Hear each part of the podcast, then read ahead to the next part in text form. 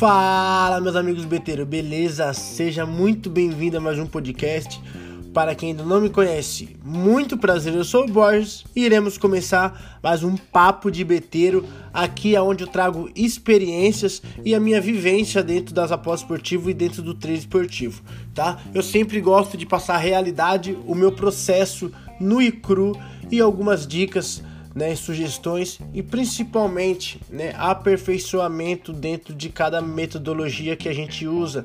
Pode ser de aposta, pode ser de gestão de banca e até mesmo de emoção, aonde eu acredito que seja a parte fundamental para se dar bem dentro do trader esportivo.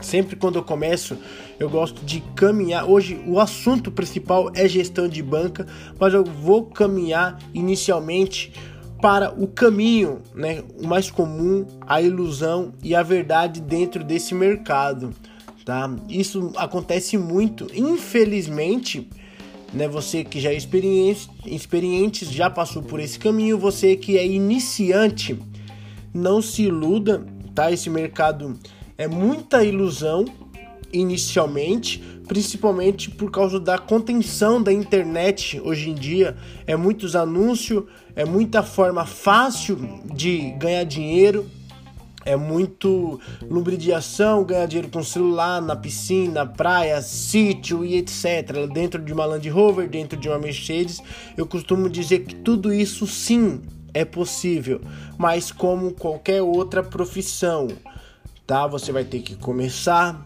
aprender, errar, errar mais um pouquinho, aprender, entender, controlar o emocional, saber fazer uma gestão, que é isso que no caso eu vou explicar, e ao longo do tempo, ao longo dos meses e dos anos, você vai se aperfeiçoar, vai criar uma costa larga e grossa e consequentemente vai começar a ter os seus rendimentos e os seus lucros.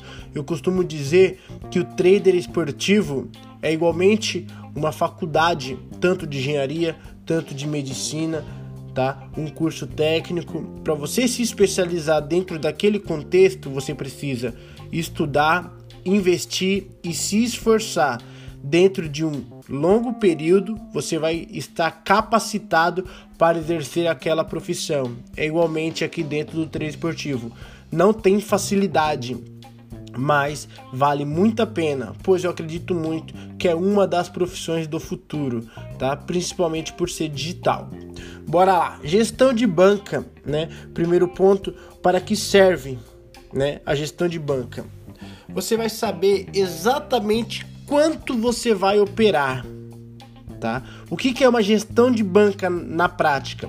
É saber o quanto você vai operar em cada operação, tá? É bem simples isso. Gestão de banca é saber o quanto, o montante, a unidade ou porcentagem que você vai utilizar em cada operação. E a grande função da gestão de banca, né, que é, é meio que um enigma aí, enigma para muitas pessoas, é o que? A função dela é fazer você não quebrar.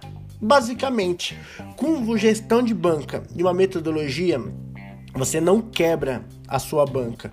O que faz quebrar a sua banca, zerar os seus créditos de aposta ou seu crédito de operação na bolsa de valores, é exatamente isso, a falta de gestão. Quando você tem uma gestão bem clara e claro, se ela não for tão agressiva, dificilmente você vai quebrar a sua gestão de banca tá? E quando fazer essa gestão de banca? Isso é muito importante. Tem gente que faz gestão de banca, mas faz de um modo errado. Tá? A função da gestão de banca é não deixar quebrar a banca. E como que faz essa gestão de banca? Eu costumo fazer, falar o que? Sempre fazer a gestão de banca antes de começar uma determinada operação. Você tem que saber literalmente o quanto vai ser, o quanto você vai usar em cada mercado. Tem gente que faz pré-live, então sabe exatamente quanto que você usa de pré-live. Ah, eu uso meia unidade, uma unidade, meio por cento, um por cento tá? Então a pessoa já sabe literalmente o quanto ela vai usar em uma entrada pré-live. O jogo começou, você tem uma metodologia. Então, se o time favorito começar perdendo, eu utilizo uma unidade numa entrada de handicap, menos 0,5. Isso é tudo um exemplo, tá, galera? Menos 0,5 se o meu time não começar perdendo, que eu quero trabalhar, mas ele começou com alto volume de jogo, mas eu não quero entrar agora no back dele porque a odd eu acredito que esteja pouco baixo, então eu vou usar meia unidade apenas para entrar no over HT, porque tem grande chance.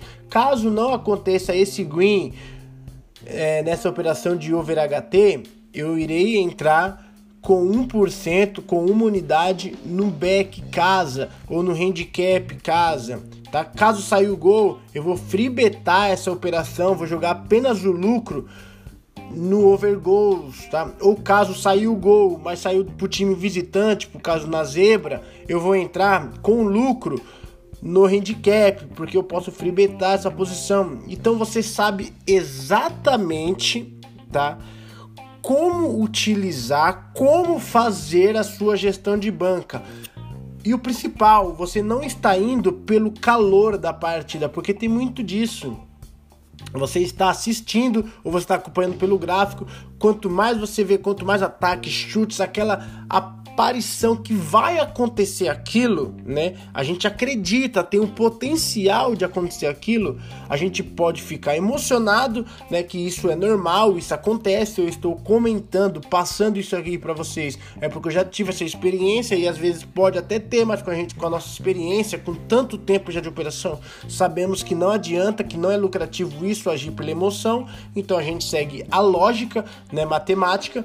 Então a gente já sabe como fazer como executar. Então, a qualquer jogo que você está trabalhando ou qualquer mercado que você está analisando que às vezes aparentemente aparece ser uma grande oportunidade, não vai pela emoção, tá? Não vai pelo calor do momento. Trabalhe como o planejamento manda. Se é o A é uma unidade, se é o B é duas unidades, se é o C é meia unidade e assim por diante. Tenha totalmente planejado como fazer a sua gestão de banca em determinada ação, tá? Isso é muito importante. Agir pela emoção é um hábito de iniciante que faz coisas erradas e que consequentemente aflora todo o restante dos erros, porque quando alguém age por emoção, você tá vendo ali, vai Barcelona e Bilbao, Barcelona em casa dando uma pressão, Bilbao último colocado, Barcelona ali se vencer fica com a mão no título, jogando em casa, amassando, Messi jogando muito, você vê aquilo, você fica doido. Não tem como dar errado. Coloca 30%. Então, primeiro ponto, você já não fez a sua gestão de banca esperada tá? A gestão de banca serve para não quebrar. A partir desse momento, esse serve já não existe, porque você já colocou muito, muito além do que você usaria. Era para você usar uma, duas unidades no máximo. Vai, vamos colocar três que é de alto risco. Você já jogou 30% ou meia, metade da sua banca, porque os iniciantes que começam com uma banca pequena tendem a fazer isso, porque acredita que é uma grande oportunidade e você vai alavancar nessa oportunidade, não pode deixar passar. O que acontece? Você não fez gestão de banca, ela não serviu para nada, então ela tem, tem de, muito risco né, de quebrar e automaticamente você não está sabendo fazer a sua gestão de banca. Com isso, se esse, esse jogo der uma zebra, o Bilbao conseguir fazer um gol aí ou terminar empate, você praticamente perde 50%, então acabou todo o seu planejamento para aquele dinheiro que você depositou, pode ter certeza, porque você não vai mais trabalhar com 1% e nem 2, nem se você quiser. Por quê? Porque o seu emocional já está abalado. A sua única preocupação no momento é não fazer gestão de banca, é tentar recuperar, é em busca de odds altas para tentar recuperar o mais rápido possível, usar totalmente stake fora do padrão. Se você não usou se você não estava usando um ou dois, a partir desse momento você só vai usar de 10 para cima, porque é a maneira mais rápida de você conseguir recuperar. Você vai começar a tentar fazer múltiplas e múltiplas e múltiplas para tentar resgatar o dinheiro perdido, para no mínimo chegar ao que você já tinha. Olha o processo que você vai ter que andar para chegar novamente um exemplo de uma banca de 100 que você colocou por apenas não seguir a sua gestão, não ter um planejamento claro. Então, nunca haja pela emoção, não seja imediatista e principalmente aprenda a fazer a gestão de banca. antes de qualquer tipo de operação, para não acontecer isso que eu estou dizendo para você. Muitas pessoas têm dúvida: o que, é unidade, o que é percentual, praticamente é a mesma coisa, tá? Praticamente assim, né? O que muda apenas a nomenclatura tá? Vou dividir a minha banca em 100 unidades, então cada unidade sua é 1%. Eu vou dividir minha banca em 50 unidades, então cada unidade sua é 2%. Vou dividir minha banca em 200 unidades, então cada unidade sua é 0,5%. Apenas isso, tá? Ah, eu vou colocar 1%, então você tá colocando, você dividiu a sua banca em 100 unidades. Ah, vou colocar 2%, então você dividiu a sua banca em duas unidades, tá? E assim por diante, tá bom? E assim por diante. Mas afinal, né, quantos há em cada é, entrada? Qual que é a, é a gestão certa? Qual que é a unidade certa? Eu acredito que não existe isso. Cada método seu você vai ter que precificar a unidade que você vai estar utilizando ou o percentual que você vai estar utilizando, tá? Isso não tem erro. O que, que você vai fazer? Sempre como eu falo, você vai criar suas filiais, né? As suas filiais dentro de cada mercado. Eu costumo dizer que cada mercado tem a sua especificação. Um exemplo de futebol, você vai ter a, a, filial principal futebol e dentro de futebol você vai ter escanteio, handicap, over goals, back lei e daí por diante. Tá? Você vai dividir cada uma delas, vai fracionar a sua stake para cada uma delas. Eu sempre indico, se você é inicial, começa com meio por cento em cada uma delas ou 1%, porque quando você é inicial, você precisa focar em aprender e principalmente entender as regras do jogo para ser lucrativo e depois sim potencializar os seus ganhos. Se você focar inicialmente e querer ganhar dinheiro, além de você não ganhar, você vai perder mais do que deve e não vai conseguir aprender. Tá? Então, a partir do momento que você foca em ganhar, você vai estratificar tudo aquilo, vai identificar qual que é o mercado lucrativo, qual que é o mercado de gangorra e qual que é o mercado de perca. A partir daí, você vai saber aonde você vai ter que potencializar, aonde você vai ter que diminuir e aonde você pode ajustar porque você pode ter ganho ali. Quanto tempo isso? De 3 a 5 meses. Então, se você tem uma banca de 100 e for para 200, não mude a stake. Continua, porque dentro de 3 a 5 meses você vai saber literalmente se, aquele, se aquela metodologia que você está usando ou você está seguindo alguém é lucrativa e não é lucrativa. Tem muita gente que sai de 100 para 200 e já muda a stake, tava com stake de 10, aí já quer mudar para stake de 20. Aí pega um mês ruim, aquela stake de 20 vai deixar ele com menos de 100 ou até menos, porque aquela pessoa ainda não tem a capacidade de filtrar emocionalmente toda aquela sensação, aquela agonia de uma semana de head, de um dia de head, de uma semana mais crítica, tá? Então sempre eu digo para vocês, tá? Não tenham pressa da mudança de stake, mas tenha sabedoria para implementar o aumento ou a diminuição dentro de cada mercado sente o mercado, entenda o porquê está acontecendo aquilo, verifique se está em alguma data FIFA, data de poucos campeonatos, quais campeonatos você irá trabalhar, como está o seu planejamento. Então acredito muito que você precisa ter essa dimensão tá, de saber aumentar e abaixar. E isso é fundamental para a mudança de stake. Se você passou 3 meses, 5 meses, pô, tá bacana, tô tendo um bom resultado, pô, amplia pô, aqui eu tô perdendo muito, cara. Eu, eu ganho muito de um lado, mas tô perdendo bastante do outro. Então, aquele aonde você está perdendo muito, diminua ou exclui aquele mercado. O que tá gangorra, tenta ajustar e verifica uma abaixa stake, já que tá gangorra, abaixa stake, tenta identificar aonde você pode continuar e o que você deve parar no mercado de gangorra e aonde está os ganhos, você potencializa batendo forte, tá?